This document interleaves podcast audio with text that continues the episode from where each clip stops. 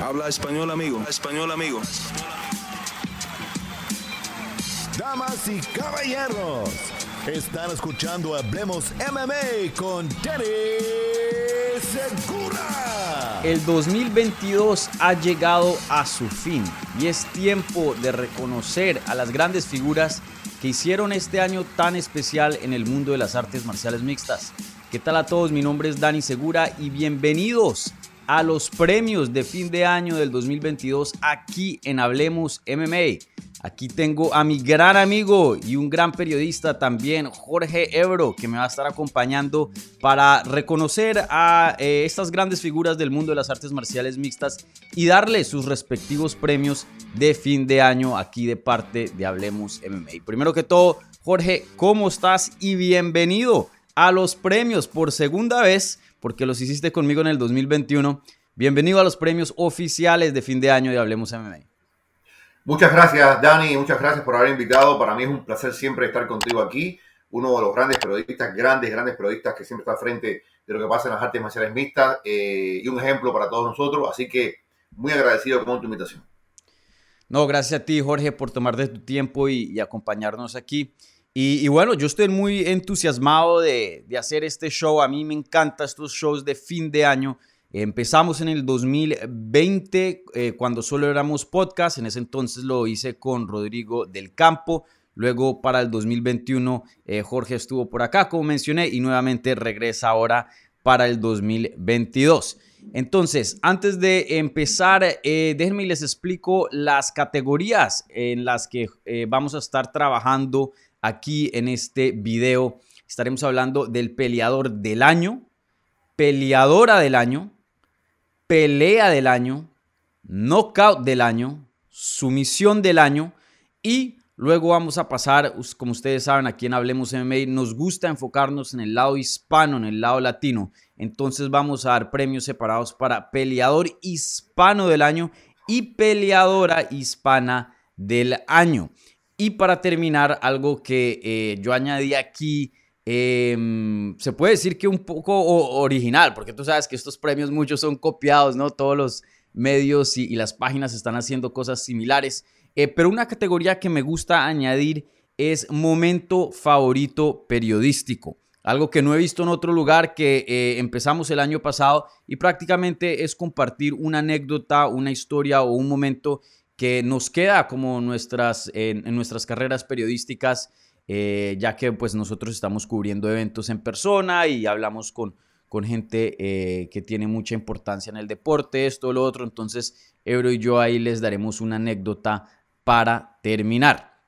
Entonces, sin más espera, empecemos con los premios de fin de año aquí en Hablemos MMA. Eh, Jorge, te voy a dar el placer de empezar tú primero. Entonces, eh, dinos el nombre del peleador del 2022 para ti y por qué escogiste ese peleador como el peleador del año. Bueno, yo tenía dos candidatos eh, en mente y los candidatos son Alex Pereira y Alexander Volkanovski. Volkanovski tuvo un año espectacular. Un año espectacular. La victoria sobre el coreano primero fue una, una matanza, diría yo, una masacre contra un peleador establecido, contra un hombre que es eh, icónico y que lleva mucho tiempo en la empresa.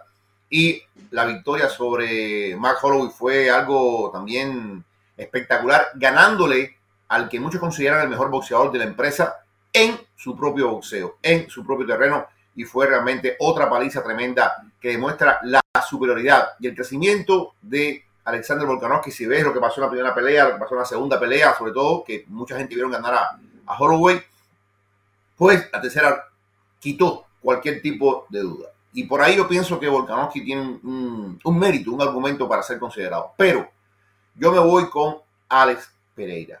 Creo que lo de Alex Pereira es realmente mágico, es una cosa impresionante lo que hizo este año. Primero venciendo al entonces número 4 del mundo, Sean Strickland, con un nocao que todavía estamos recordando, esa mano zurda corta, ese gancho tenebroso. Y después, bueno, Después la victoria sobre Israel Adesanya, que fue, yo diría que hasta mágica, un cuento de hadas, una película de Hollywood, perdiendo, y lo que pasa en esquina, y cómo sale, y cómo viene a presionar, y cómo finalmente logra el knockout contra el Grada eh, el ascenso ha sido meteórico. Primero venciendo el número 4, que era en ese momento Strickland era muy temido, y después venciendo al hombre que parecía invencible en la división, Israel Adesanya. Yo creo que Alex Pereira es mi peleador del año en la UFC. Mm. Y, recuerda, tuvo una pelea de más, le ganó a Bruno Silva en marzo del 2022, fue 3 y 0 este año, entonces sí, sin duda un año espectacular. Eh, algo que debí haber mencionado justo al principio de, de, este video, esos son los premios de Hablemos MMA. Mi trabajo con MMA Junkie en inglés es separado para que luego no digan, hey, ya más o menos sabemos quién va a ganar la próxima semana cuando saquen los premios MMA Junkie o por qué en MMA Junkie salió en esto y Dani estaba diciendo lo otro. Son completamente separados.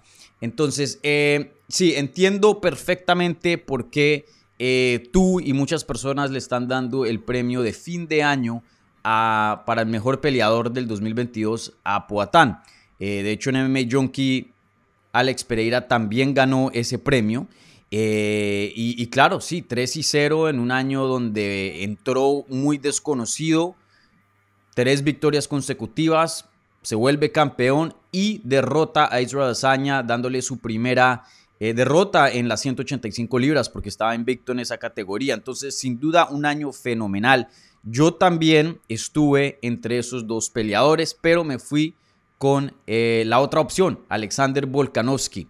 En mi opinión, y sé que no es una muy popular, muchas personas se lo dan al brasilero, pero en mi opinión, Alexander Volkanovski es el peleador del 2022.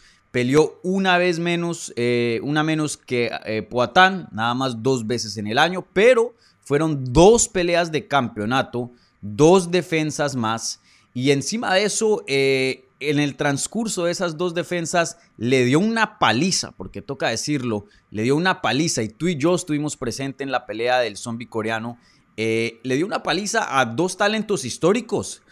Zombie coreano, uno de los mejores talentos que ha existido en las 145 libras, se puede decir un top 15 en la historia de esa división, y Max Holloway, antes de esa pelea, pelea estaba en la conversación de eh, el GOAT, de ser uno de los más grandes de toda la historia. La verdad, la carrera era entre él, Alexander Volkanovski y Jose Aldo. Y, lo hizo ver como un amateur. Y no quiero hablar mal de Max Holloway, sino estoy hablando de qué tan bien eh, y qué tanto evolucionó Alexander Volkanovski.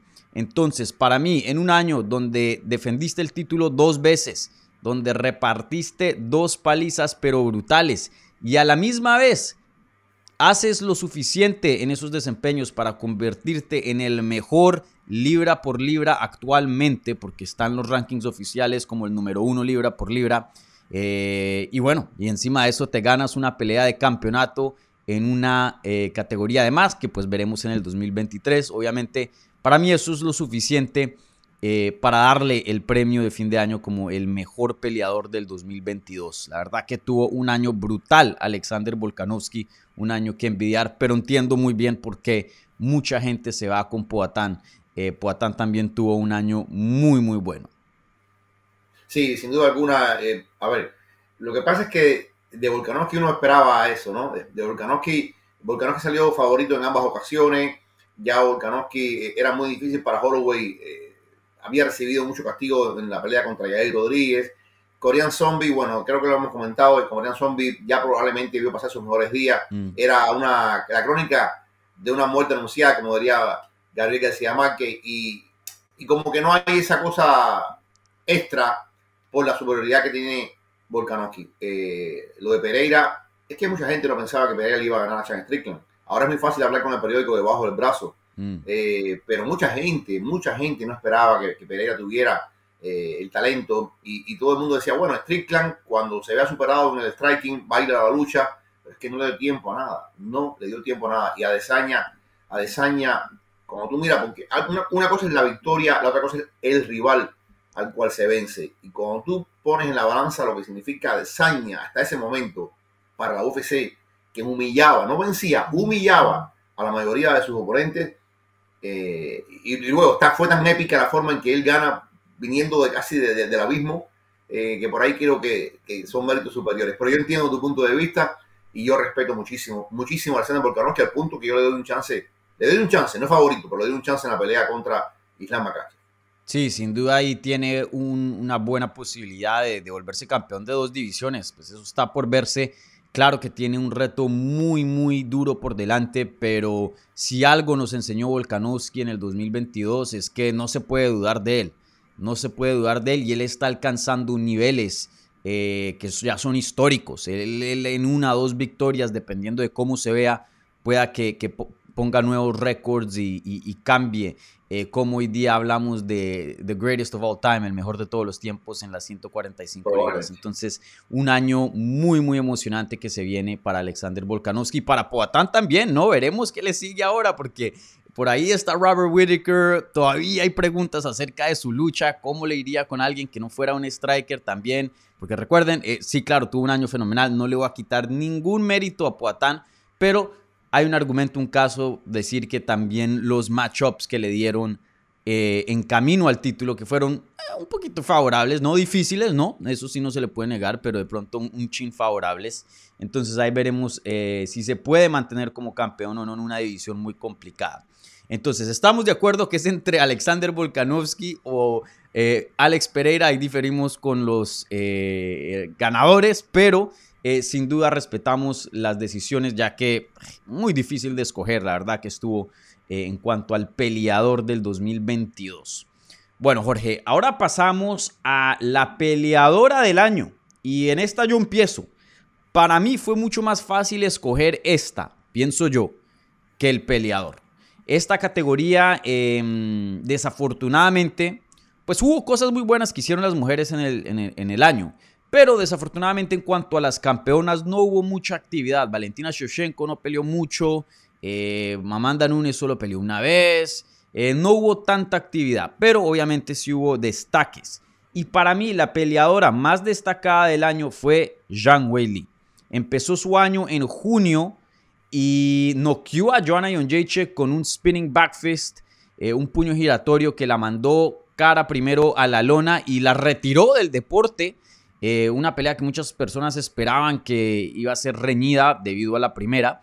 Pero la verdad que, pues, eh, aunque no fue una paliza así de pronto del nivel de Volkanovski, sin duda se vio muy dominante Zhang Weili. Con eso consigue una oportunidad para pelear por el título contra Carla Esparza y eh, somete a Carla Esparza y le gana en su propio juego en lo que es el grappling y la lucha y nuevamente se plantea como campeona de las 115 libras, la división fácilmente la más complicada en el deporte de las mujeres. Entonces, para mí, la china Zhang Weili se lleva el premio como la peleadora del 2022.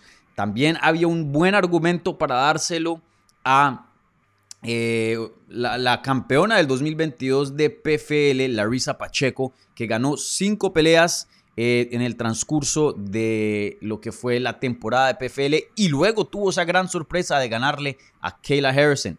Entiendo también ese argumento, pero para mí me parece que eh, por más de que sean menos peleas, el nivel de oposición mucho más grande para Zhang Weili, entonces ella se lleva mi premio como la peleadora del 2022. Aquí estamos de acuerdo, aquí estamos de acuerdo. Yo creo que eh, si el primer reinado de Sean Weili fue breve, yo creo que este segundo reinado va a ser bastante largo. Yo no veo ahora mismo nadie en esa división capaz de amenazar el reinado de Sean Weili.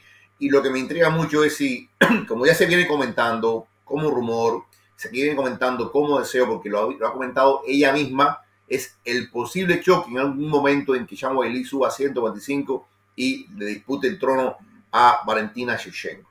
Sean Weili, que estaba primero en Fight Ready con Cejudo y Albarracín y que después se va a Tailandia y después se vuelve a China y ha ido recogiendo de gimnasio a gimnasio lo que le pueden ofrecer los mejores maestros del mundo. Hoy es una peleadora muy completa. Sean Weili tenía un juego de piso muy limitado, muy limitado. Y Sean Weili lo vimos contra Carla Esparza como eh, ya se ha convertido en una peleadora que domina cualquier elemento del combate, ya sea con las manos, ya sea con las piernas, ya sea en el piso. Hoy es una peleadora muy rotunda, muy completa y eso la hace totalmente eh, inexpugnable. Porque lo que siempre tuvo Sean Weili fue el poder, el poder físico, el poder en las manos, la forma de, de, de hacer bullying a sus rivales. Ahora con una, más técnica y sobre todo con más plan de trabajo, porque eso es lo que aprendió sobre todo con Cejudo. no desesperarse, de tener una, una, un plan B, un plan A, ¿qué hago cuando pase esto? ¿Qué, qué hago cuando pase lo otro? A mí me llamó mucho la atención la forma en que ella le ganó a Carla Esparza, porque Carla Esparza es una especialista de Jiu-Jitsu, es Ujú. especialista, y yo pensé, bueno, Carla Esparza va a tratar de llevar esto a su lugar y a su, a su, a su, a su terreno, y lo llevó, pero lo llevó para perder contra Sean Wei Lee. Eh, sin duda alguna, es increíble cómo el prime de Sean Wei Lee ha, llegado para acoplar lo técnico, lo físico y lo mental. En el caso de Larissa Pacheco, sin duda, tremendo año. Tremendo año para la brasileña. eh, como dicen, a la tercera fuera vencida después de dos derrotas contra Kayla Harrison. Pero el tema es que no se puede negar que PFL es una compañía que en términos de talento está por debajo de UFC.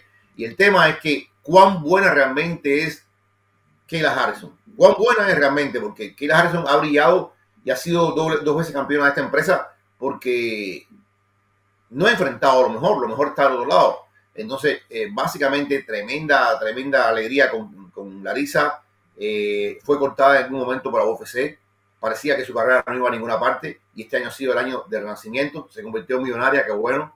Eh, pero, pero nada, nada que ver con Chan Wei Lee a nivel de, de, relevancia, a nivel de lo que es penetrar el mercado de las MMA. Chan Wei Lee es la mejor del 2022. Sí, 100%. Y, y quiero hacer una corrección aquí. No fue 5 y 0 de, para Larissa Pacheco en el 2022, fue 4 y 0. Consiguió tres finalizaciones, tres knockout técnicos en el primer asalto, eh, ganándole a Gina Fabian, a Olena eh, Kolensky, eh, Samagul Fayasanova, creo que se pronuncia el apellido, y ahí fue cuando eh, pasó a la final de esa temporada de las 155 libras de, la mujer, de las mujeres. Eh, y como mencionas tú, una pelea que muchas personas ya veían perdida, eh, una pelea que Kayla Harrison estaba supuesta a dominar, ya que le había ganado dos veces anteriormente, pero en esa trilogía, a pesar de estar 0 y 2, eh, sorprende al mundo de las artes marciales mixtas y, bueno, eh, consigue una victoria sobre Kayla Harrison, le da su primera derrota como profesional y se gana un milloncito de dólares apenas, Jorge Ebro. Yo creo que le alcanza nomás para el mercado, ¿cierto? Y de pronto para pagar unos biles ahí. Pero sí, un año eh, fenomenal de Larissa Pacheco, pero vuelvo y lo digo, la calidad del año, por más de que no tenga tantas peleas, de hecho el- el- la mitad de las peleas, como mencionas tú, eh, la calidad del año de Zhang Wei Li eh, mucho más alto que, que el de Larissa Pacheco, pero sin duda alguien que teníamos que mencionar porque en cuanto al lado de las mujeres se destacó en el 2022 y tuvo un año muy bueno, pero aquí unánimemente le damos el premio a Zhang Wei Li. Eh, qué año, qué año tan bueno de Zhang Wei Li. Y, y oye, eh, no comparto 100% eh, tu confianza, comparto por ahí un 30%, diría yo, en cuanto a que tenemos campeona para largo. Pienso yo que si alguien puede defender el cinturón por un tiempo, más de una defensa, va a ser Zhang Weili, la que veo más sólida ahí. Pero, brother, con Rose Namajunas, que ya le ha ganado dos veces una decisión y knockout todavía ahí pendiente, Ya no sé. se escucha que Tatiana Suárez va a regresar ahora en febrero. eh, Amanda Lemos Ojalá, está por ahí. ojalá. Eh, Ojalá, las no veo, 115 por ejemplo, libras, eso es una, matazón, brother. Oh, yo sé. Eh, Tatiana Suárez, bueno, cuatro años fuera por muchas lesiones. Hay que ver cómo regresa. Eh, Rona Mayunas, no sé. Eh, yo creo que Rona Mayuna dejó mucho que desear contra Cala Esparza. Ya no, no sé si es la misma, si va a volver la misma. De, de- yo la vi perder la segunda pelea, francamente. Creo que la primera la ganó por la, por la, la patada aquella. Eh, y Amanda Lemos, francamente, no la veo con, no, no la veo, no la veo, no la veo venciendo a Sean Whaley. Te doy otro Eh, nombre, Jessica. Andrade. Jessica Andrade, no sé. No sé. Eh, lo, lo bueno es que hay peleas para hacer. Hay peleas Mm. para hacer. Es una división que está muy fuerte en este momento. Eh, yo creo que la demostración, lo que hizo este año Chan Lee fue tan soberbio, este, tan, tan soberbio, tan, tan técnicamente fundamentado y tan eh, físicamente respaldado, que, que hoy, hoy estoy bajo la impresión de que, Mm. que no creo que nadie le pueda disputar ese- ese- ese- esa su- supremacía.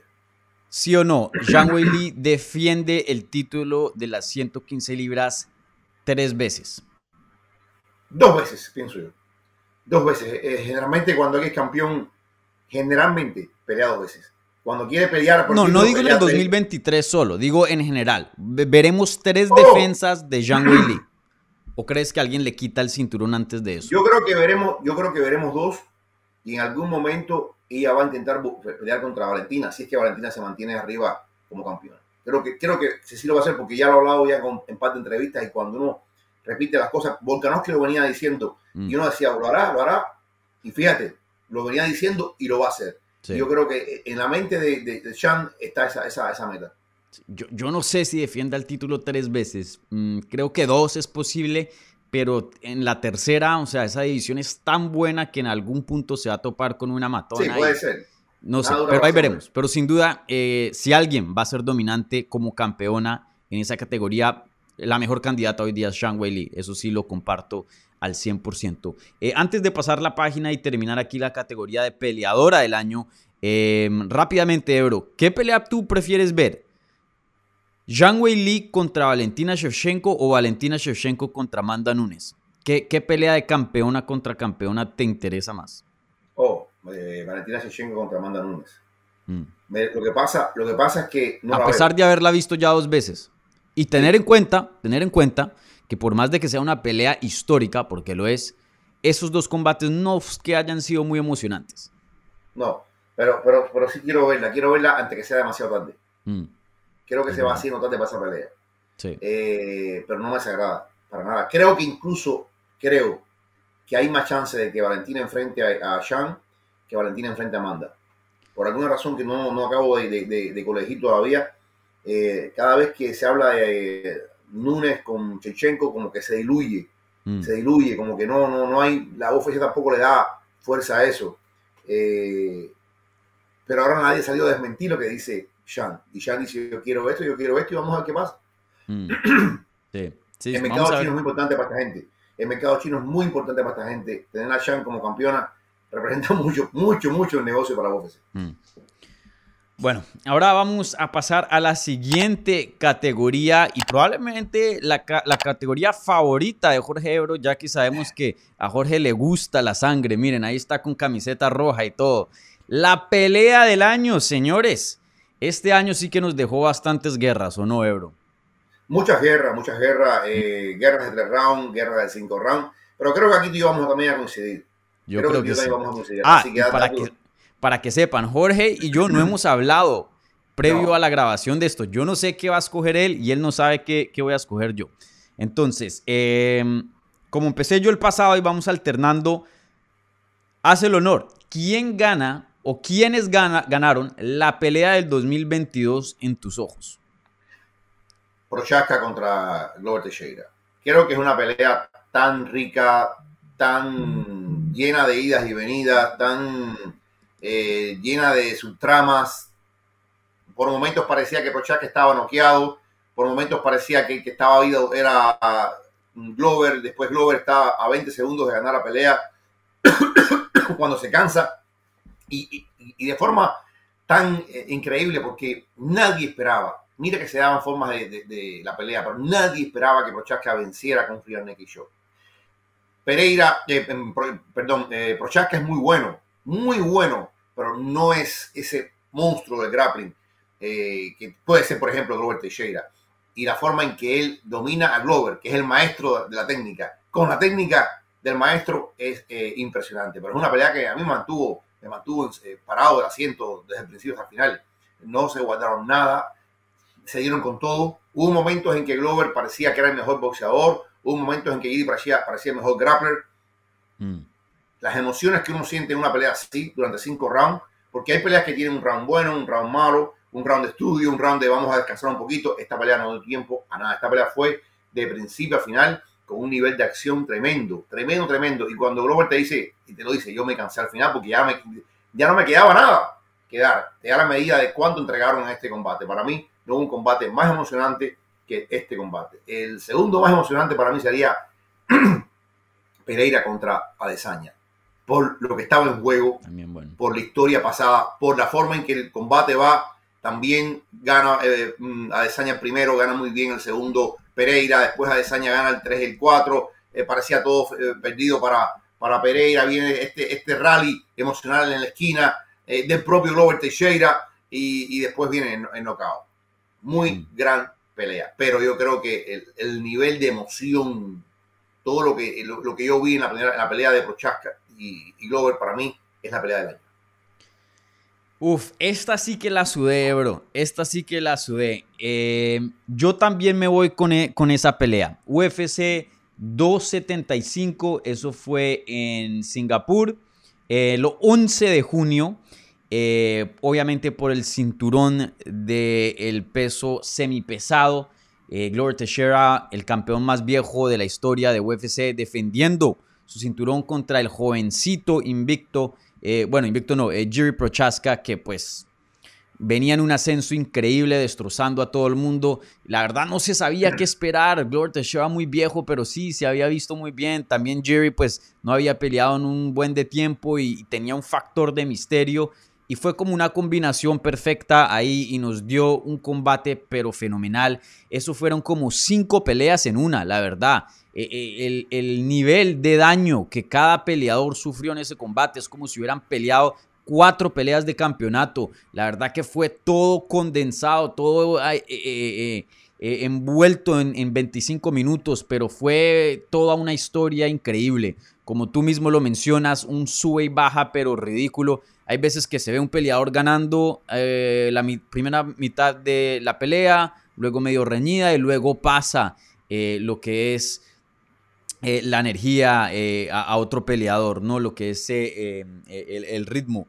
Pero en este caso hubo un sube y baja increíble en un round, y ni siquiera en un round. En, el- en una parte de un round iba ganando uno, luego en la mitad iba ganando el otro, y, hubo como cinco o cuatro momentos donde se pensaba que la pelea ya iba a llegar a su fin. Una pelea pero abismal, súper, súper buena. Eh, en- históricamente hablando, de pronto la mejor pelea que hemos visto en la historia de campeonatos, ¿no? Peleas de campeonato en las 205 libras. Pues por ahí también está la guerra de John Jones contra Alexander Gustafsson, la primera, no nos podemos olvidar de esa. Pero, pero sí, una pelea muy, muy buena. Pero cuando te digo la sudé, para mí la segunda, y, comparto tu opinión, la pelea con Alex, eh, Adesanya y Poatán fue muy, muy buena. Pero para mí esa no es la segunda. Para mí esto fue una carrera entre esa pelea que mencioné, Jiri Prochaska contra Glover Teixeira, y la pelea entre Gilbert Duriño Burns y Hamza Shimaev. Tú y yo estuvimos presentes eh, a esa noche ahí en, en Jacksonville, fue, ¿no? Eh, y, y la verdad que eh, todo el mundo en, en el, en, el, en el salón de, de medios, tú y yo estábamos así comiéndonos sí, es las uñas. Eh, El vikingo ya no tenía uñas que comerse, ya estaba cogiendo eh, co- cosas del buffet para, para sa- saciar la, la ansiedad, mejor dicho. Fue eh, una pelea muy, pero muy buena. Eh, Duriño Burns nos dio un espectáculo, y, igual con Hamza Shimaev, otra pelea de sube y bajas. Claro, apenas tres rounds, pero una pelea muy, muy buena. Eh, creo que la de Glover Teixeira contra G. Prochaska sí pasa esa, pero para mí fue una decisión difícil. Creo que también porque nosotros presenciamos eso en vivo, en persona, y creo que da un poco más de emoción estar ahí a metros de, de esa, Claro. esa matanza. Y tienes razón, tienes razón. Fue una pelea realmente. eh, pero fíjate, es como tú dices: un primer round muy claro para eh, Kansap, un segundo round bastante claro para, para brasileño, y un, un tercer round muy cerrado. Mm. Muy cerrado, fíjate. Yo no creo que, que ganó Gilbert, incluso esto lo he hablado personalmente con él. Él reconoce que él perdió la pelea, pero los números significativos dicen que dio más golpes Gilbert efectivos que Kansaf en ese último asalto. Entonces, es muy, muy, muy cerrada. Yo lo que me, me iba con la coestelar que te di porque, eh, porque estaba en juego.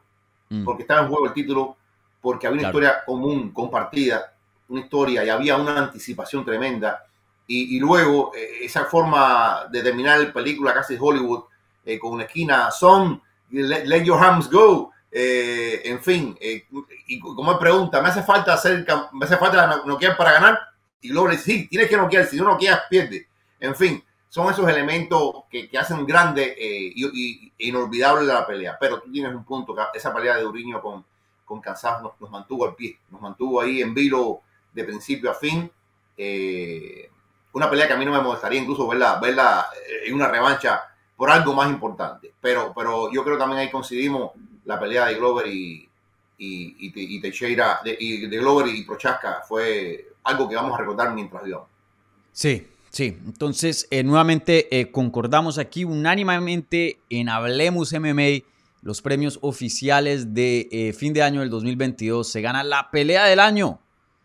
G. Prochaska contra Glover Teixeira, una pelea pero absurda. Quiero aquí mencionar un par de más para refrescarle la mente a la gente de, de buenos combates que vimos en este 2022. Eh, bueno, como menciono, Teixeira contra Prochaska, eh, Burns contra Shimaev, Poirier contra Chandler. Muy buena. Muy buena también. Muy buena. Muy Eh. Moreno contra Figueredo 3. Muy, muy buena. Thompson contra Holland, que pasó eh, no hace mucho. Muy, muy buena. Sarukian contra Gamrot. Qatar contra Chetkesi. Chikasi. Hubo varias peleas así que uf, nos dejaron bastante de qué hablar. Zero Gun contra Taito Iwasa. Luke Rockhold contra Paulo Costa. Un Eh, año de- con, eh. con poco de qué quejarse. ¿De verdad que está, está entre las favoritas Blue Rojo contra Pablo Costa? No estoy diciendo que fue la más técnica, pero en cuanto a emoción, yo creo que sí. Mm, bueno, ahí te la dejo. A ti no te gusta el Secret Juice, creo. Eh, eh, yo esperaba más esa pelea. Esperaba más esa pelea. eh, no estuvo mal, ¿eh? No, es que no, Mm, no- sí, mala no. pelea, pero, A mí me gusta. pero, pero, pero esperaba un poquito más. Pero bueno. Mm. Pero bueno, en fin, eh, pasando la página y bueno, felicidades a Jiri Prochaska y a Gloria Teixeira por llevarse el premio prestigioso de Hablemos MMA de pelea del año del 2022. Ahora pasando la página al knockout del año, creo que en este también vamos a estar de acuerdo. Empiezo yo. El knockout del año, el knockout del 2022. Y tengo que aclarar, esta también fue difícil. Hubo varias, eh, varios knockouts, varias finalizaciones muy, pero muy buenas. Pero en mi opinión, el knockout más grande, si toca pensar en uno así, ¡boom! Díganme, ¿cuál fue el knockout que definió el año, que definió el 2022? Para mí, por más de que hayan varios eh, candidatos muy fuertes, para mí solo hay una eh, elección, solo hay una opción correcta. Y eso es el knockout de Leon Edwards, patada a la cabeza frente a Kamaru Usman, un peleador que muchos ya estaban hablando que era el mejor de la historia en las 170 libras. Y sale eh, Leon Edwards, no solo, bueno, tiene un primer asalto muy, muy bueno. Y de ahí como que se le va la gasolina, ahí como que se, se, se mete en, en eco mode y empieza a hacer una pelea muy rara. Y, y toda la esquina despierta, despierta, despierta, literalmente como su apellido, eh, como su apodo. eh, fue un momento de, de Rocky. Eh, inspirador, sale en el quinto asalto, ¡pum! Conecta una patada a la cabeza de Kamaru Usman. Y no fue un knockout técnico, no tuvo que hacer de más. Kamaru Usman se desploma al suelo, 100% fuera de sus facultades. Y así nomás, eh, Leon Edwards termina al mejor peleador en ese entonces, libra por libra, y gana el campeonato de las 170 libras. Vaya qué momento, vaya qué knockout. Eh, Inglaterra vuelve a tener campeón. Algo, un, knockout, pero que yo creo que va a quedar en la historia de este deporte. Algo que eh, vemos en películas, literal. Si, si uno le cuenta la historia a alguien, uno dice, no, eso es de fantasía, eso es de película, pero lo vimos con nuestros propios ojos. Así que para mí, Leon Edwards se lleva el knockout del año este 2022. Mira, también coincido contigo. Para que un knockout sea memorable, eh, no solamente tiene que caer un hombre. Para que un knockout sea memorable, tienen que haber varias eh, variantes. Una de ellas es el timing. Un ejemplo que te pongo: la pelea de Juan Manuel Márquez contra eh, Manny Pacquiao, la cuarta. Ujú. Manny Pacquiao viene hacia adelante y encuentra la mano. O sea, fue una conjunción perfecta el momento en que Manny va a iniciar un ataque viniendo de adelante y la mano de Juan Manuel choca perfectamente contra el rostro de Manny Pacquiao. Recuerdo que ese, ese knockout me quedé parado como tres minutos diciendo, pero ¿qué es lo que he visto yo? ¿Qué es lo que he visto yo? Y también tiene que ver el, hecho de que el que produce el knockout es el underdog.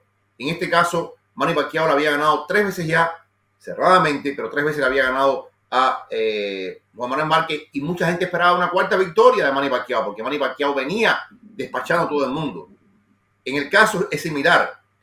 El timing del momento en que Kamaru encima de la cabeza hacia la pierna del poder de, de León. Y el momento en que Kamaru viene hacia adelante y la pierna comienza a despegar, el momento en que esa pierna pega justo en el rostro de Camaru, en la cabeza de Camaru, es perfecto, perfecto. Y lo otro era el underdog. Había perdido ya una ocasión, la carrera que había, desde aquel momento que ellos pelearon, que eran en aquel momento dos prospectos, jóvenes prospectos, desde aquel momento las carreras de ambos despegaron, por caminos diferentes, pero la carrera de, de Camaru fue a un nivel tan grande, tan grande, tan grande, tan grande, tan grande, que por gusto, que no por gusto llegó a ser el número uno libra por libra del mundo. Entonces, muy poca gente le daba un chance a, Rocky Edwards, sobre todo porque habían visto lo que había pasado desgraciadamente en la pelea contra Blas Muhammad, eh, con el dedo en el ojo, lo que había pasado en la pelea contra Díaz, que estuvo ganando, ganando, y en el último minuto Ney estuvo a punto de lograr algo realmente impresionante, pero cuando tú comparabas el cuerpo de trabajo de León con el cuerpo de trabajo de Camaro, decían, no hay chance, no hay forma alguna que le pueda ganar. Camaro venía ganando cómodamente el combate, pero cómodamente, como se dice en inglés, coasting. Yo creo que ese fue el gran problema de Camaro, que, que perdió el instinto asesino. Pudo haber entrado a matar no quiso y se, y se, y se contentó con ganar la pelea poco a poco, con ganar la pelea, sin, sin mucho eh, eh, eh, buscar el extra. Y ahí en ese acomodarse, en, ese, en esa confortabilidad de la ganancia, fue donde encontró su desastre. Sin duda alguna, la forma en que se produce, el momento en que se produce, lo que estaba en juego, que era el título del mundo, porque knockout podemos ver knockout en cualquier parte de, de, de, de la vida, en peleas, como dicen los mexicanos, los palenquen, pero es el momento, es la cumbre de lo que está en, en, en, juego. Y aquí es lo que hace de este knockout algo memorable, que el hombre que parecía invencible vencido.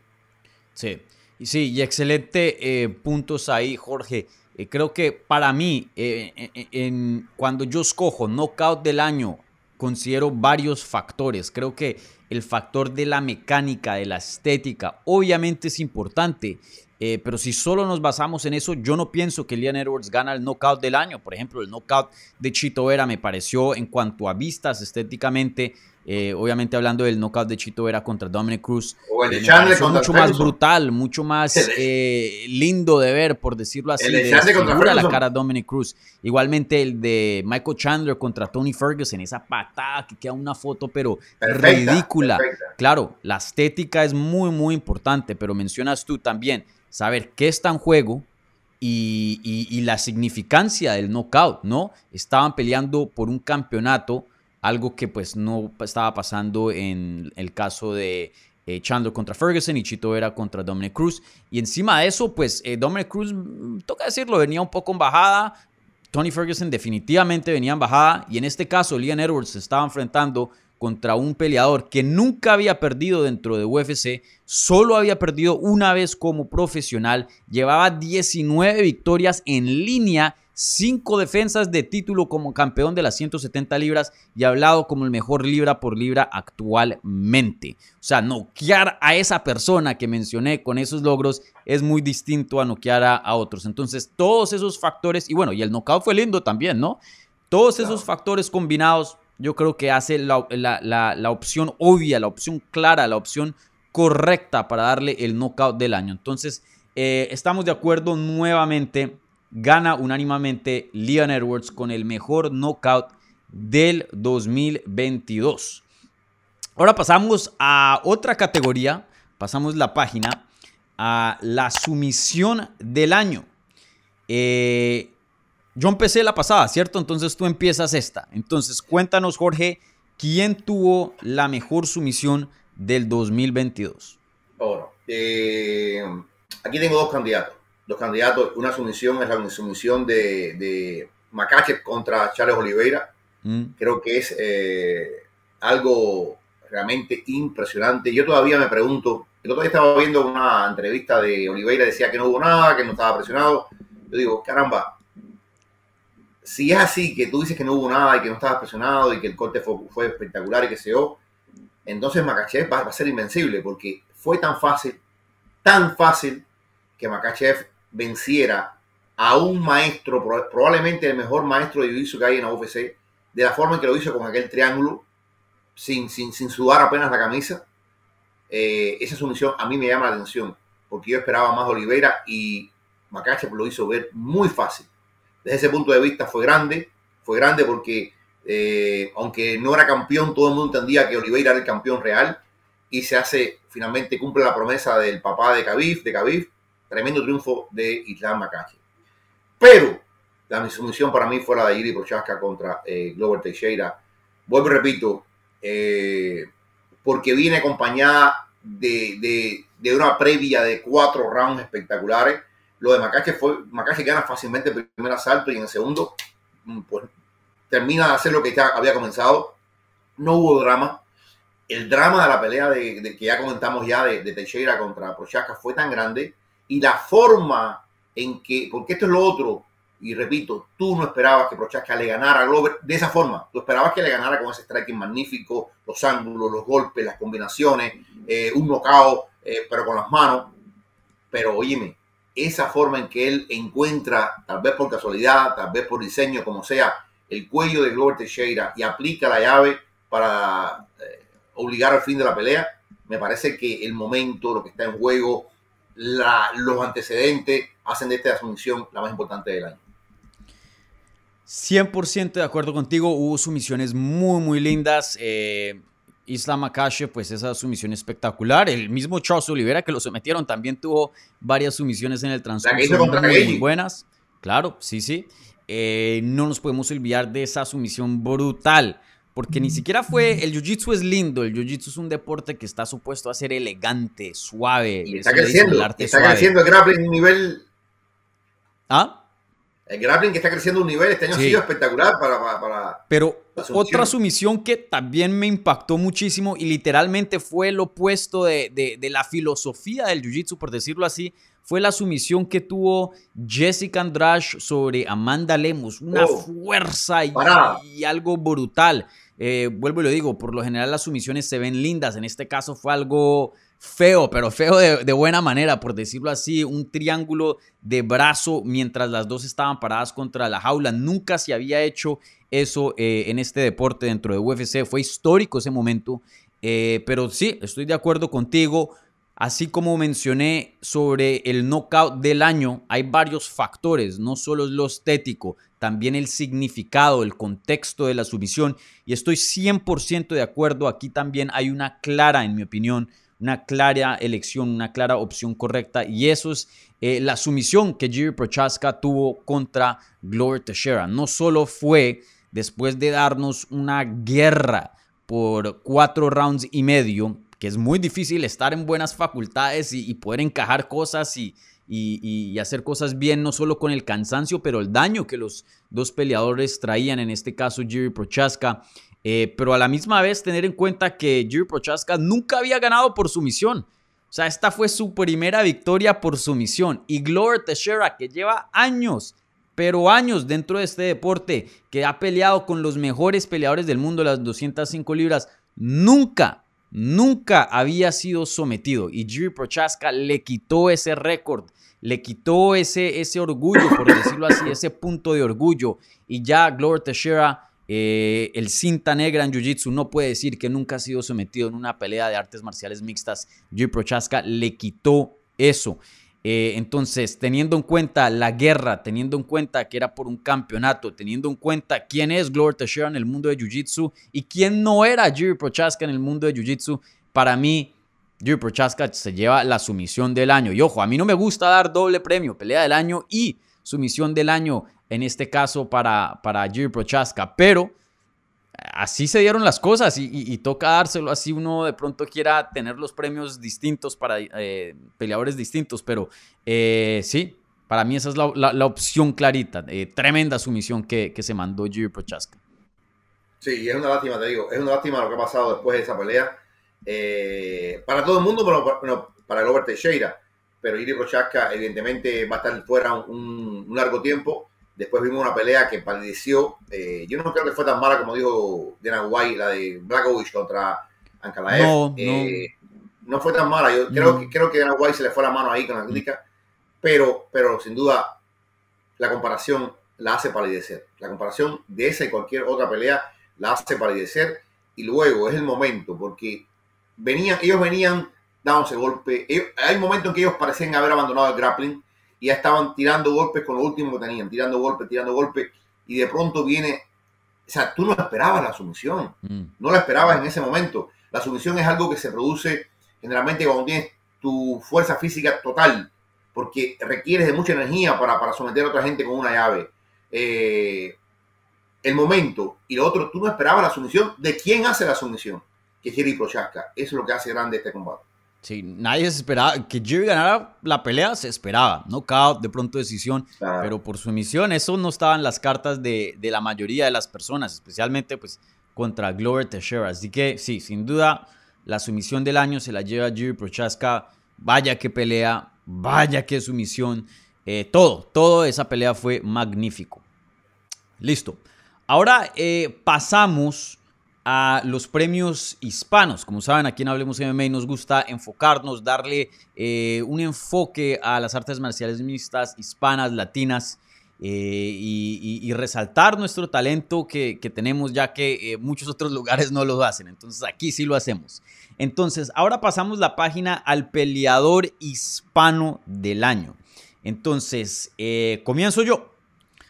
Para mí, el peleador hispano del año. Y, aquí, pues, esta sí fue difícil. Hubo varios peleadores que se destacaron eh, de habla hispana en este 2022.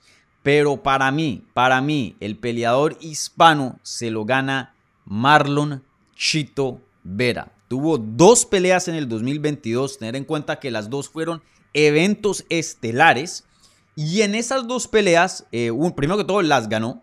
Y no solo eso, ganó bonos de la noche. Uno por eh, desempeño de la noche en su knockout frente a Dominic Cruz. Y dos, pelea de la noche, otra pelea que fue muy buena contra Rob Font. Entonces, dos victorias, dos bonos, dos eventos estelares. Y en el transcurso del 2022, Chito Vera pasó de ser un peleador, y creo que esto es muy importante aquí, y, y por eso creo que eso es lo que hace Chito Vera, en mi opinión, el peleador hispano del 2022 pasa de ser un peleador emocionante, un peleador eh, favorito, un peleador bueno, a ser un contendiente legítimo, a ser un contendiente serio, a ser un jugador y una pieza clave en el peso gallo dentro de UFC. No se puede hablar de los mejores cinco peso gallos del mundo sin mencionar al ecuatoriano Marlon Chito Vera. Creo que fue un año eh, clave para Chito, un año fenomenal. Eh, un año súper emocionante y un año que también eh, no solo se vuelve un contendiente, pero nos deja saber y, nos da la promesa que hay más, que hay más, que Chito Vera tiene otros niveles, otros cambios en su juego que no hemos visto y que probablemente veremos en el 2023. Eh, el año que tuvo Chito Vera, la verdad que fue súper, súper exitoso. También hay otros como Ilia Tupuria, que también tuvo muy buenos, muy buenos desempeños, pero y también finalizaciones, dos finalizaciones, pero teniendo en cuenta eh, la posición en la que Chito Vera se encuentra mucho más avanzado hoy día eh, dentro de la compañía que Ilia Topuria, vuelvo y lo digo, dos eventos estelares, dos bonos de la noche, eh, dos peleadores muy muy buenos en que derrotó con Rob Font y Dominic Cruz, y, y bueno, tener en cuenta que le dio la primera derrota a Dominic Cruz fuera de una pelea de campeonato, también ahí hizo historia Chito Vera, entonces Chito Vera se lleva mi premio de peleador hispano del 2022. Mira, totalmente de acuerdo, totalmente de acuerdo. Eh, Chito Vera yo creo que es el- para mí uno de los que más ha avanzado. Desde el punto de vista técnico ha avanzado enormemente eh, y demostró primero una dureza increíble. Si tú ves la pelea contra Rock Font, Rock Font le dio con todo a Chito, le dio con todo y nunca lo puso en malas condiciones. Y Chito Vera no temió en venir adelante, en una especie de Korean Zombie en sus mejores tiempos, venir hacia adelante y descargar un castigo superior contra Rock Font. Eh, yo hablé contra Font, yo, yo hablé con Rob Font en International Fight Week, me dijo, sí, oye, yo me, me, me frustré porque le di con todo. Generalmente los golpes míos le hacen daño a los demás. Y yo le di con todo a Chito Vera y no le hice daño. Eso dice mucho de la dureza que tiene eh, Chito Vera para aguantar castigo, La mejor quijada en Yo- 135 libras, yo lo he dicho. sin duda, sin duda alguna. Y luego la pelea contra Dominic Cruz demuestra la inteligencia. ¿Por qué? Porque Dominic Cruz es un tipo que depende mucho de los movimientos. Todos sabemos cómo se mueve eh, Dominic Cruz, que es movimientos circulares, circulares, voy para aquí, voy para allá. Es muy difícil encontrar a Dominic Cruz. Venía en un momento de alza también Dominic Cruz, venía con una racha de varias victorias. Y Chito Vera esperó el momento perfecto. El momento, es, como que tú vas colimando, el colimador de un avión, hasta que encuentre la mira perfecta, no dispara el misil. Y eso fue lo que pasó con Chito Vera. Chito Vera lo fue calculando, calculando, calculando. Y hay un momento, un instante en que Dominic Cruz iba a pasar de un lado para otro, vino el golpe demoledor de Chito Vera, lo que dice mucho de la inteligencia que ha desarrollado Chito Vera eh, como peleador. Ya no es, no, no es la fuerza bruta por la fuerza bruta, es alguien que también ya tiene un plan de trabajo bien articulado. Ahora viene la pelea contra Cory Sanhagen. Muy interesante. Mm. Muy interesante porque Sanhagen es un tremendo striker y, y sin duda veremos cuánto más puede crecer. Va a ser un rival superior para Chito Vera. Yo siento que Chito Vera, por ejemplo, la ha tenido bien complicada. Para subir, a- la ha tenido con, con un para Chito Vera, como Mali. ¿Cómo han llevado a Sean O'Malley desde la pelea que tuvo con Chito Vera? Ahora que es número uno de la división. Y ojo, le dio una pelea a Peter Yan. Yo lo voy a perder, pero le dio una pelea a Peter Yan. Pero la forma en que han llevado a Chito Vera, después de lo que pasó con Pedro Muñoz, por ejemplo, que no es nada del otro mundo, a Chito Vera le ha tocado demostrar. Chito Vera ha enfrentado a verdaderos asesinos, de pelea en pelea. No ha Mm. tenido una de descanso. Y yo creo que eh, si le gana a, a, a Sanhagen, ¿qué más tiene que demostrar? ¿Qué más tiene que hacer Chito Vera? Ya se ha ganado el derecho de algo importante, porque yo, pienso, yo pensé que tenía más mérito que O'Malley para enfrentar a Perjan. Pero la UFC trabaja así, de esa forma. Eh, vamos a ver qué pasa, pero sin duda nadie lo hizo mejor que Chito Vera desde el punto de vista de los hispanos. Sí, no, 100% de acuerdo. Eh, creo que para mí este premio, no sé si estás de acuerdo tú, estaba entre Chito o Ilia Topuria. Ilia Tupuria, lo que pasa es que Ilia Tupuria, bueno, tuvo una pelea fuera de división. Topuria, dos victorias, toca decirlo así, como Chito, dos peleas, dos victorias. Eh, Chito fue una decisión y luego una finalización, un knockout técnico. Eh, Ilia Topuria fue una- un knockout espectacular contra Jai Herbert, otro knockout que toca hablar de los mejores del año, y una sumisión contra eh, Bryce Mitchell, quitándole el invicto. Y los dos, las dos peleas ganó desempeño de la noche, también toca mencionar eso. Un año muy, muy bueno para el español. Sí, lo, lo que pasa es que la primera pelea fue en, en una división distinta, ganó la división de él. Y eh, cuando tú comparas a Jai Herbert como rival, como oponente, no está a la altura Mm, de un Dominic Cruz, no está a la altura de un Rofón. Rofón en ese momento era el favorito contra Chito. sí. Rofón estaba por encima de Chito. Rofón era el tipo que venía subiendo. Rofón había tenido muchos problemas de lesiones y finalmente parecía haber dejado atrás todos esos problemas. Eh, venía en una racha de tres victorias, si no me equivoco, tres victorias sólidas y era el favorito. Yo recuerdo aquello, las apuestas, era el favorito contra, contra este, Chito Vera y Chito lo, lo- lo despedazó. O sea, cuando tú comparas no solamente la victoria, sino a quién le ganaste. mm. Y eso es lo que hace importante a Chito Vera. Sí, y, y- sí, eso creo que fue eh, la diferencia. Vuelvo y le digo, dos años muy similares, pero Chito tuvo oponentes eh, más difíciles, de calibre más alto, y tener en cuenta que pues eso no es culpa de Ilia Topuria, ¿no? Pero simplemente Chito está más eh, avanzado, ha tenido más tiempo dentro de la compañía, entonces está en una posición más, más eh, avanzada. Estoy seguro que Ilia Topuria va a llegar a ese punto en, en- en- en su tiempo. Y también dos eventos estelares. Eso, no- él no estaba en las preliminares o simplemente cartelera estelar. Chito Vera estuvo en dos eventos estelares de. UFC. Y eso pues habla de- del nombre y, de la fe que le tiene la compañía también, porque no cualquiera encabeza un evento de UFC. Entonces creo que el nivel de oponentes y también eh, pues el hecho de que fueron dos eventos estelares, eso para mí hace la decisión bien clara. Chito Vera se gana el peleador hispano del 2022 y también un claro eh, segundo puesto ahí con Ilia Topuria, que el español también tiene un muy buen año y toca reconocer ahí.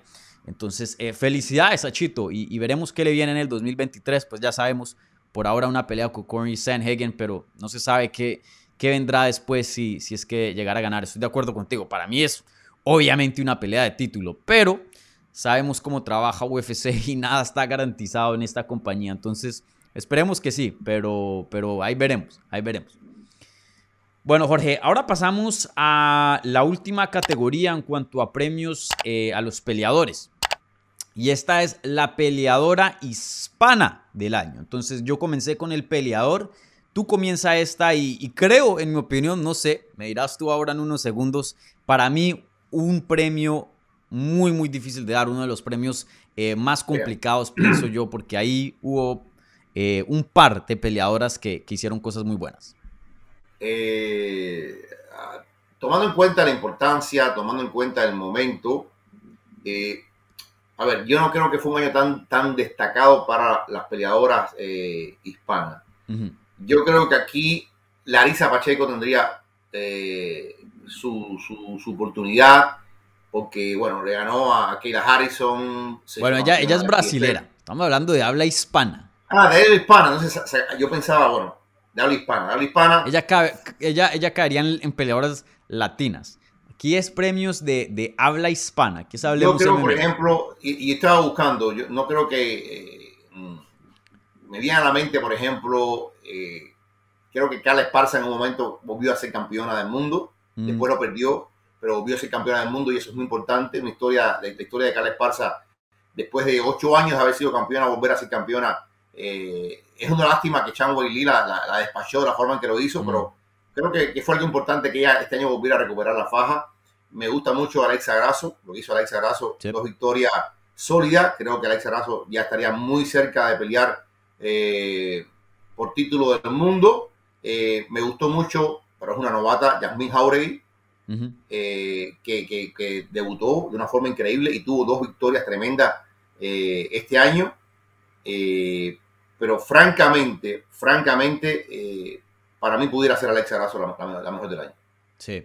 Esta, esta yo la sudé. Esta para mí fue, fue complicada y, y, les tengo que decir que yo estaba entre dos peleadoras aquí para el premio de, la mejor peleadora hispana del 2022. Eh, vuelvo lo digo, muy muy complicada esta elección. Yo estaba entre Alexa Grasso y Yasmín Jauregui. Eh, esas dos peleadoras tuvieron un año muy muy bueno. Las dos pelearon dos veces y las dos consiguieron dos victorias. Alexa Grasso peleó en marzo ganándole a Joanne Wood eh, consiguiendo una sumisión, la primera sumisión en la carrera de ella, entonces consiguió una finalización ahí. Si no estoy mal, eh, ella fue evento coestelar de la cartelera. Eh, otro evento coestelar, porque ella ya ha hecho varios. Y luego regresó en octubre y le ganó vía decisión a Vivian Araújo. Esta pelea sí fue el evento estelar de esa cartelera. Entonces un evento coestelar, victoria y luego victoria en evento estelar. Eh, hoy día Alexa Grasso se posiciona como una de las mejores cinco en las 125 libras. Sigue invicta en esa categoría desde que subió a esa división eh, de las 115 libras en el 2020. Tiene cuatro victorias eh, consecutivas en esa división. pero también Jasmine Jauregui tuvo un año fenomenal. debutó en UFC en agosto y luego peleó nuevamente en diciembre. Y, bueno, consiguió una decisión unánime sobre eh, Yasmín Lucindo. Eh, y fue una pelea muy, muy buena, una pelea espectacular. Y no solo eso, pero peleó justo antecitos del evento coestelar. Fue la última pelea antes de, de las dos peleas principales. Recibió una recepción, pero eh, enorme esa noche en San Diego. El público mexicano la verdad se, se volvió loco. No, he visto en mucho tiempo una persona que esté haciendo su debut de UFC y esté peleando en una posición tan alta en la cartelera y haya sido tan bien recibida con los fans. Y luego, pues, eh, contra Estela Núñez, otra brasilera, eh, tuvo una eh, finalización vía knockout técnico con ground and pound en, en, el segundo asalto y una finalización brutal. La verdad que ese ground and pound que Yasmin Jauregui tuvo fue muy, pero muy pesado y muy, muy, muy brutal. Entonces, yo estuve entre esas dos peleadoras, vuelvo y lo digo, dos récords muy, muy similares, dos victorias em, y, bueno, eh, una finalización, una decisión para las dos. Qué difícil, qué difícil escoger eh, peleadora del año, pero, pero yo me voy a ir con Alexa Grasso precisamente por lo que hablamos eh, ahora hablando de Chito Vera e Ilia Topuria. Oposición de nivel más alto. Alexa Grasso hoy día está en los rankings. Eh, Jasmine Jauregui no. Em, Alexa Grasso se enfrentó con oposición de calibre más alto. Y, bueno, está ahí tocando la puerta una pelea de título. Entonces, eh, para mí se lleva el premio Alexa Grasso, pero tengo que decir, eh, Jasmine Jauregui cautivó muchísimo en este 2022. La verdad que la promesa, lo que ella promete para lo que se venga en el 2023 es, es grande. y no quiero no me malinterpreten esto, pero de alguna manera yo creo que eh, los desempeños de ella emocionaron un poco más que los desempeños de Graso. No estoy diciendo que no, no fueron buenos. Vuelvo y lo digo, dos victorias muy, muy buenas y está a punto de pelear por un título de Alexa Grasso. Excelente año para la mexicana. Pero no sé, hay algo más de, de emoción que trae, eh, pienso yo, eh, Jasmine Jauregui. No sé, hubo algo en esos desempeños que, que, que, No, yo- que yo creo que- yo emociona, creo que emociona un, chin más, no sé. Yasmín tiene una personalidad muy, muy, eh, muy. Yo, yo una vez la entrevisté cuando estaba en Bellator eh, y me parece que es una personalidad muy atractiva, una chica muy agradable. Creo que tiene todo el paquete para que un día llegar a ser grande, pero tú utilizaste la palabra correcta. Es una promesa. Es una promesa. Mm, Ya Alexa es una realidad. sí, Alexa está muy cerca, pienso yo, de pelear por título del mundo. Eh, sí, magnífico para Yasmín, qué bueno, y creo que tiene un futuro enorme, pero futuro es la palabra. Entonces, eh, a Yasmín le falta recorrer un camino que ya Alexa tiene transitado ya. Por ahí creo que es la diferencia.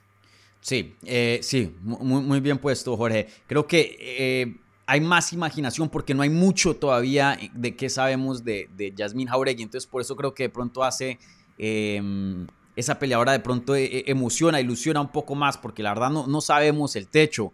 El techo de Alexa Grasso, pues ya más o menos lo estamos viendo y que es una de las mejores cinco del mundo y va a ser una contendiente al título y va a pelear por el título en, en algún tiempo en el 2023. Entonces sí, muy, muy bien puesto. Pero sí, mi premio para peleadora hispana del 2022 se lo doy a la mexicana Alexa Grasso, año fenomenal, hoy día contendiente en las 125 libras. Jorge, tú no nos diste premio oficial. ¿Tú con quién te vas No, oficialmente? Alexa Grasso, Alexa Grasso. Fíjate que te dije, te dije sacando las brasileñas, eh, Alexa Grasso creo que es la, la mejor, sin duda. Sí. alguna. Bueno, eh, excelente. Otra, eh, otro premio unánime aquí eh, en los premios oficiales de Hablemos MMA. Entonces, antes de entrar a la última categoría, que ya es personal, rápidamente eh, repasemos eh, los resultados aquí. Entonces, peleador del año, aquí en los premios de fin de año del 2022 de Hablemos MMA, eh, decisión dividida. Yo me voy con Alexander Volkanovski, Jorge Ebro se va con Alex Pereira. Peleadora del año, decisión unánime, Zhang Wei Li. Un año fenomenal para la China. Pelea del año, también decisión unánime. Esta se va a Jiri Prochaska contra Glover Teixeira. Una pelea histórica, una de las mejores que hemos visto en las 205 libras, especialmente hablando peleas de campeonato y pueda que se quede como la mejor de todos los tiempos. Eh, ahí ya eso sería entre gustos, porque sin duda, como mencioné, la de Gustafsson contra Jones, otra guerra que, que es ahí histórica. Eh, y, bueno, después de eso todo fue unánime. Eh, knockout del año, Leon Edwards derrota a eh, Kamaru Usman y se lleva el campeonato de las 160 libras. Le para el reinado a Usman y, y vuelve a traer el cinturón a lo que es, o a traer un cinturón a lo que es Europa e Inglaterra. Sumisión del año, Jiri Prochaska. Se gana dos premios, se metiendo a Glover Teixeira en esa guerra fenomenal en UFC 275, una pelea brutal. Peleador hispano del año, otra decisión unánime, Chito Vera, 2 y 0, dos eventos estelares, eh, dos desempeños de la noche, tocando la puerta del título ahí en las 135 libras. Y peleadora hispana del año, Alexa Grasso, la mexicana, gana unánima- unánimamente dos victorias consecutivas, un caso muy similar al de Chito, ahí, ahí cerquita a el cinturón de UFC. Entonces, em, solo estuvimos divididos en una. Y en esa acordamos que los dos tenemos opciones buenas. Sin duda, sin duda son. creo que hemos, hemos dado eh, en el clavo. Creo que hemos eh, sido justos y creo que ha sido un año tremendo. Un año tremendo, eh, Dani, que creo yo que va a palidecer si se cumple todo lo que esperamos para el próximo año, al menos para los primeros tres meses del año. Dani, si se confirma el regreso de John Jones con Engano, si se confirma el regreso de Sejudo contra Sterling, si se, confirma la revancha de, de, de, de Kamaru contra León, que por ahí hay rumores que la mano de Kamaru hay que ver, más la pelea de Makashi contra Volkanovski, la pelea de M contra Yair Rodríguez, la pelea de Teixeira contra Yamahal Hill, la pelea de Moreno contra Figueiredo, eh, la pelea de Chito contra Sanheim, lo que sabemos nada más, lo que sabemos, eh, yo creo que es espectacular. Ahora el 14 de enero, la pelea de Shakhtar Rakhmonov que viene, eh, yo creo que este año va a ser espectacular. Ah, Se tengo malas también- noticias, Ebro. ¿Qué pasó? No sé si viste, no sé si estuviste sintonizado del mundo de las noticias esta mañana, jueves que estamos grabando esto. Esa pelea se cayó. ¿Cuál? La de Rachmanov. Jeff New quedó No. fuera. De, de los reportes todavía. Creo que en MMA Junkie no he visto Twitter ahora mismo. Ah. No, no lo hemos confirmado, pero bueno. eh, ahí, ahí veremos. No sé eh, eh, cuándo estarán escuchando o viendo este video. Pero eh, hay reportes de que Jeff New queda fuera de ese combate. Yo solamente espero que le busquen algo a Rakhmonov porque yo, yo, yo no sé por qué Rakhmonov no lo han apurado un poquito más. Lo han, Mm. tienen que apurar. O sea, de Rakhmonov, cuando tú ves, por ejemplo, Rakhmonov y, y, y Shimaev, a Shimaev ha sido meteórico. Yo creo que Rakhmonov tiene tanto talento como, como Shimaev, pero bueno, Sí. por alguna razón no va tan rápido. Eh, vamos a confirmar eso. Le falta decir Smash y Brother. Le falta decir esas dos cosas. Everybody, brother. Exacto, Everybody. exacto. Eh, sí, no, sin duda un año fenomenal. Eh, concuerdo contigo, pues eh, estuvimos de acuerdo en todos los premios, excepto el peleador del año. Incluso en ese, pues los dos nos eh, entendemos que hay mérito para ambos Volkanovski y Alex Pereira. La verdad que un año fenomenal. Eh, y también estoy de acuerdo contigo en cuanto a lo que se viene. Un año, un 2023 que todo lo que menciona eh, Jorge Ebro es, es verdad, no lo voy a repetir aquí. Eh, un año que ya de lo que sabemos o de lo que se espera va a ser un año muy, muy, pero muy bueno. Y otro ingrediente que me gustaría añadir ahí, y mucha gente lo va a negar, pero es verdad, a todos nos gusta cuando este hombre está activo. Conor McGregor no peleó en el 2022, va a tener que pelear en el 2023, sí o sí, pienso yo. Eh, se está viendo grandecito, entonces veremos en dónde termina, si va a pelear por el título de semipesado, quién sabe. Eh, pero sin duda el deporte con Conor McGregor siempre es más emocionante. Eh, es un espectáculo, es un show. Peleará, me imagino que en julio, no sé cuándo estará de regreso, pero ya está entrenando, ya está dando patadas, ya se ve, bi- ve bien. Está filmando una película ahora de lo que tengo entendido y mucho de eso también contribuyó a su in- inactividad. Entonces, eh, ahora vamos a pasar a lo que es el momento favorito periodístico. Pero antes de eso, aquí voy a coger a Jorge de sorpresa y arbitrariamente voy a añadir una categoría que no le había mandado eh, a Jorge, eh, que no, no estaba planillado, pero se me ocurrió. Y es el deseo más grande para el 2023. Quiero no solo mirar hacia atrás de las grandes cosas que hemos visto en este 2022, pero también dar una miradita, un vistazo de lo que está en el horizonte para este 2023, ya que Jorge eh, mencionó unas, unas grandes cosas ahí, entonces se me vino eso a la cabeza. Entonces voy a empezar yo porque no, no quiero coger aquí a, a Jorge 100% de sorpresa, darle por lo menos unos segunditos para que piense. Pero eh, mi deseo más grande para el 2023 es John Jones contra Francis Ngannou. Si, si, si yo le puedo pedir algo a los dioses de las artes marciales mixtas, es esa pelea. Es esa pelea. Y hay cosas muy, muy buenas por delante. Hay otras cosas que también deseo. Pero para mí, eh, hay algo de emoción. Hay algo no. Hay bastante emoción en ese combate. Quiero, quiero ver cómo se ve John Jones en peso pesado. Eh, es historia, literalmente. Si John Jones llegara a ganar el cinturón de peso pesado y teniendo en cuenta la trayectoria de las 205 libras, en mi mente hoy día George St. Pierre es el mejor de todos los tiempos. Pero pueda que John Jones lo pase con, esa victoria. Con esa victoria. Obviamente, si es que llegara a ganar. Eh, fácilmente una de las peleas más grandes en la historia de este deporte. Mejor dicho, por donde quieran que vean ese combate, hay historia por todo lado y, es algo gigante. Y otra cosa también, no solo tengo harta emoción para esa pelea y por eso es mi deseo más grande para el 2023, pero ya también, para serles honesto, gente, estoy un poco harto de hablar de ese combate. Estoy un poco harto de especular. Ya llevamos dos años en esta. ¿Cuándo va a regresar John Jones? ¿Cómo se va a ver? Eh, esto, lo otro, tal. Y, se ha dicho, no, que principios del 2022, no que julio, no que septiembre, no que diciembre, que Stipe Miocic, que esto, lo otro. Y miren, terminamos el 2022 y nada, yo ya quiero pasar esa página, que regrese o no, punto. Pero quiero ver esa pelea ya. Entonces, para mí, ese es mi deseo más grande en el 2023, que se dé John Jones contra Francis Ngannou. Olvídense de Stipe Miocic, olvídense de cinturón interino, que pongan a uno de los mejores de todos los tiempos inmediatamente contra el indiscutido Francis Ngannou y que le den su plata a Ngannou y que resuelvan ese contrato, por Dios. Vuélvanlo y háganlo peleador de UFC. Ese hombre es uno de los mejores del mundo, es el campeón de peso pesado del mundo, se merece y necesita estar dentro de la mejor compañía del mundo que es UFC. Que resuelvan, que le den el dinero que quieran. Ese hombre se merece todo. Entonces, em, quiero ver esa pelea. Ese es mi deseo más grande del 2023. Bueno, yo también coincido contigo. Yo creo que es la pelea que eh, nos tiene a todos en vivo. Ahora yo voy a pedir otro deseo, que ya lo dije ya, y es la pelea entre Valentina Shevchenko y Amanda sí, Nunes. en este no seamos decisión unánime para tener claro, eh, dos cositas Valentina, buenas. Valentina Shevchenko y Amanda Nunes sería una pelea espectacular. Ya eh, va a cumplir 35 años Amanda.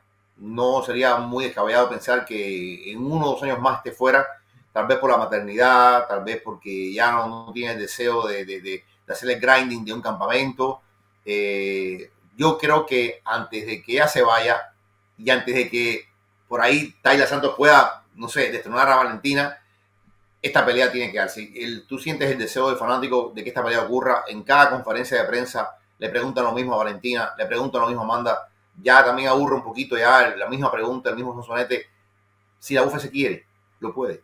La UFC, lo que ella quiera, lo logra. Eh, por algún motivo que todavía no, no acabo de, percibir, no, no han hecho las conexiones necesarias para esta pelea pero creo que una pelea de Valentina contra Amanda sería la tercera, ya, como para despejar cualquier duda para todos los tiempos. Y tiene que ocurrir. Sí, sí, eh, sin duda dos combates que me encantaría ver en el 2023. Ojalá, ojalá que se den porque son históricos y, dependiendo del resultado de esas peleas, cambia muchas cosas, cambia muchas cosas y por eso se tienen que dar, por eso se tienen que dar. Bueno, ahora sí pasamos a la última categoría. Gracias, Ebro, por estar ahí en, eh, siendo flexible y, lidiar con esa sorpresita. Ahora pasamos a la última categoría y una categoría que vuelvo y digo eh, original aquí en el programa, algo que me gusta añadir, algo para pues eh, eh, compartirles de pronto algo detrás de las escenas un poquito y, ya hablar de, nuestras carreras que ustedes han estado siguiendo eh, pues la carrera de Ebro aquí en el canal, igualmente en su propio canal también, ya que Ebro pues tiene un cuarto aquí en este Efficiency de, Hablemos MMA y yo también tengo mi cuartico por ahí en esa mansión de, de los 10, 11 cuartos que tiene Ebro. Eh, en esa mansión de YouTube. Entonces, eh, en esta ocasión vamos a hablar de nuestro momento favorito periodístico, una anécdota, una historia, una experiencia que tuvimos este 2022. Eh, que nos marcó, que nos llamó la atención, que queda en nuestra memoria como un momento lindo, un momento especial en nuestras carreras, cubriendo los deportes de combate, específicamente hablando de, las artes marciales mixtas. Entonces, eh, Jorge, empieza tú esta, porque yo empecé la otra. Cuéntame, mm, un momento especial que, te llevas contigo de, este 2022. Mira, de este 2022 me llevo algo muy importante. Aparte de estar aquí como invitado, obviamente. Ah, claro, claro, sin duda, esto es lo más grande.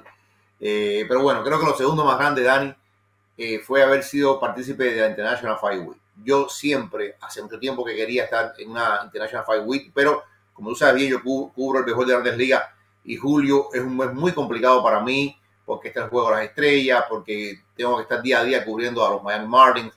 Pero este año tuve el huequito, fue perfecto, eh, el equipo estaba de viaje eh, y me fui a la International Fight Week. Yo me quedé asombrado, todas mis expectativas quedaron superadas. La línea de gente era, se perdía en el horizonte para entrar en el Convention Center de Las Vegas. Y luego ver la adoración. Estos peleadores son estrellas de rock. Ver en una, en una, en una diferencia en, menos de, 200 metros redondos, ver firmando autógrafo a la misma vez a Michael Chandler, a Giri Prochaska, a Dustin Poirier y a quién era el otro, y era alguien importante, caramba, y a James Sterling. a la misma vez. Y, las colas, las colas, la gente para una foto, para, para que le filmara un actor, es, una experiencia tremenda. Una experiencia increíble, la forma en que la UFC planea eso y la forma en que ellos ponen las cosas interactivas. Eh, es una experiencia que todo aquel que ame los deportes de combate y que siga la UFC, si puede hacerlo en Las Vegas, en julio, como colofón porque esto ocurre como colofón de una gran velada eh, de UFC. Yo creo que mírenlo, participen una vez en la vida, vayan a una International Fight Week porque es como que lo mejor del mundo está ahí Sí. reunido. Y dentro de todo eso, yo me quedé asombrado de la popularidad, por ejemplo, de Michael Chandler. Era el que más cola tenía de todo, por encima de los campeones. Eh, me llevo eso como una experiencia nueva, una experiencia que voy a guardar mientras viva. Sí. Sí, eh, les recomiendo a los fans que eso es como el Super Bowl, como el Mundial. Eh, sí, sí, WrestleMania. Sí, exacto. Si pueden sacar dinero para ir a un, evento, por más de que tengan que poner un, un poco más, ese es el evento. Toda la semana hay cosas, eh, hay apariencias de peleadores, esto, lo otro. Y bueno, usualmente esa cartelera de, de julio es una cartelera grande también. Entonces, eh, incluso si no consiguen tiquetes para el evento, solo estar ahí en Las Vegas y verlo en un bar o algo así, ya eso es toda una fiesta y una atmósfera muy, muy buena. Eh, qué chévere que hayas compartido eso. Eh, para mí personalmente, y de pronto algunas personas van a, a- a mandar un poco de hate y lo entiendo por qué. fue cuando cubrí, créanlo o no, la pelea de Jake Paul contra Anderson Silva ahí en Phoenix. Eh, yo no soy así un... Ustedes saben, mi, amor principal son las artes marciales mixtas. Por segundo, el, boxeo. Eh, pero aún así, por más de que sea el boxeo y también sea como este youtuber y eso, eh, para mí fue una semana muy especial, una semana donde eh, entrevisté uno a uno a Anderson Silva y a George St. Pierre, dos de los mejores de todos los tiempos. Literalmente, ¿cómo no va a ser una semana eh, donde entrevistas a, tanta grandeza, a Anderson Silva y a George St. Pierre uno a uno? Eh, ¿Cómo no va a ser una se- semana especial para cualquier periodista? Eh, si no estoy mal, fui el único medio que consiguió uno, uno a unos con, ambos peleadores.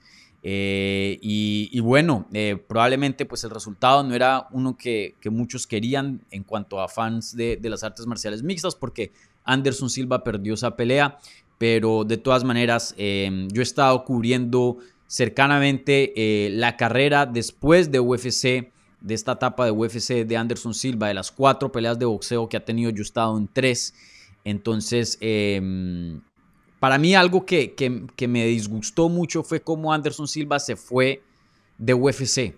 Eh, lo entrevistaban, eh, yo lo entrevistaba y- y ten- era alguien que no estaba contento con su posición, con su carrera. Y para mí alguien que ha hecho tanto dentro de este deporte no debería sentirse así respecto a, a su posición en el deporte y en su carrera. Y creo que por más de que haya perdido contra Jake Paul, él está haciendo lo que quiere. Eh, Él está haciendo, tomando sus propias decisiones y, de verdad veo un peleador muy contento, muy feliz, disfrutando ya de esta última etapa de su carrera. Entonces, eh, ver a una leyenda feliz, ver una leyenda contenta, eso siempre me, ha traído mu- mucha satisfacción, ya que si alguien se merece terminar su carrera en sus propios términos es Anderson Silva. Entonces, eh, sí, estar ahí eh, presente en Phoenix, Phoenix, comida mexicana deliciosa también.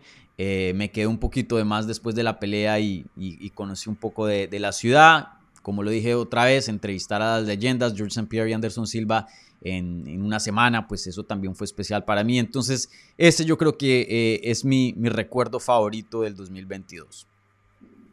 Espectacular, espectacular. Y sí, yo, yo recuerdo que, que disfruté mucho esa pelea. Fue una pelea sólida, una pelea Sí, bueno. sabiendo, lo, sabiendo lo que hay, sabiendo Claro. lo que hay. Si, si tú vas esperando un boxeo, boxeo, boxeo, no. Pero Mm. si sabes lo que hay y estás de acuerdo con eso, lo disfrutas. Sí, exacto, 100% de acuerdo. Entonces, eh, bueno, gente, con eso terminamos el show aquí de premios de fin de año de Hablemos MMA para el 2022. Un año espectacular, nuevamente que nos brindó las artes marciales mixtas. Rara vez eh, decepciona este deporte. La verdad que todos los años este deporte encuentra maneras de sorprenderlo a uno, de superarlo, de emocionarlo, por más de que el año pasado haya sido espectacular. Así que eh, somos muy afortunados de ser fans de, de tan gran deporte. La verdad que, eh, imagínate, bro, hay gente en este mundo que no le gusta los deportes de combate, que no le gusta las artes marciales mixtas, no Lo saben disfrutar, ¿cierto? Lo que se No. pierden, lo que se pierden. Exacto, lo que se pierden. Entonces, eh, este será, creo que el, sí, el último video aquí en el canal de Hablemos MMA por el 2022. Ya vendrán nuevas cosas en este 2023. Así que muchísimas gracias a todos ustedes por este apoyo que le dieron al canal eh, y a mi carrera en este 2022. Como siempre, gente, denle un like al video si disfrutaron el contenido. Si están escuchando esto en audio, en podcast, déjenos un buen review con cinco estrellas y, unas palabritas eh, buenas ahí también que ayudan. Y como siempre, compartan este video, compartan este canal para que sigamos creciendo. Eh, por último, Jorge, em, ya la gente sabe pero recuérdales dónde te pueden encontrar en las redes, igualmente de tu gran trabajo en esa mansión de YouTube ahí que tienes. Bueno, básicamente me pueden encontrar en YouTube en Cerebro, en los deportes, y en Twitter sobre todo, que es donde hago mi trabajo periodístico, en arroba Jorge Ebro. Excelente. Entonces, eh, gracias a todos ustedes y gracias Jorge por acompañarme aquí nuevamente en este show anual de premios de fin de año. Así que espero que hayan tenido un lindo 2022. Eh, disfruten de lo que queda este año y toda la suerte eh, del mundo les doy a ustedes eh, en este año que se viene en el 2023. Así que muchísimas gracias y nos vemos pronto.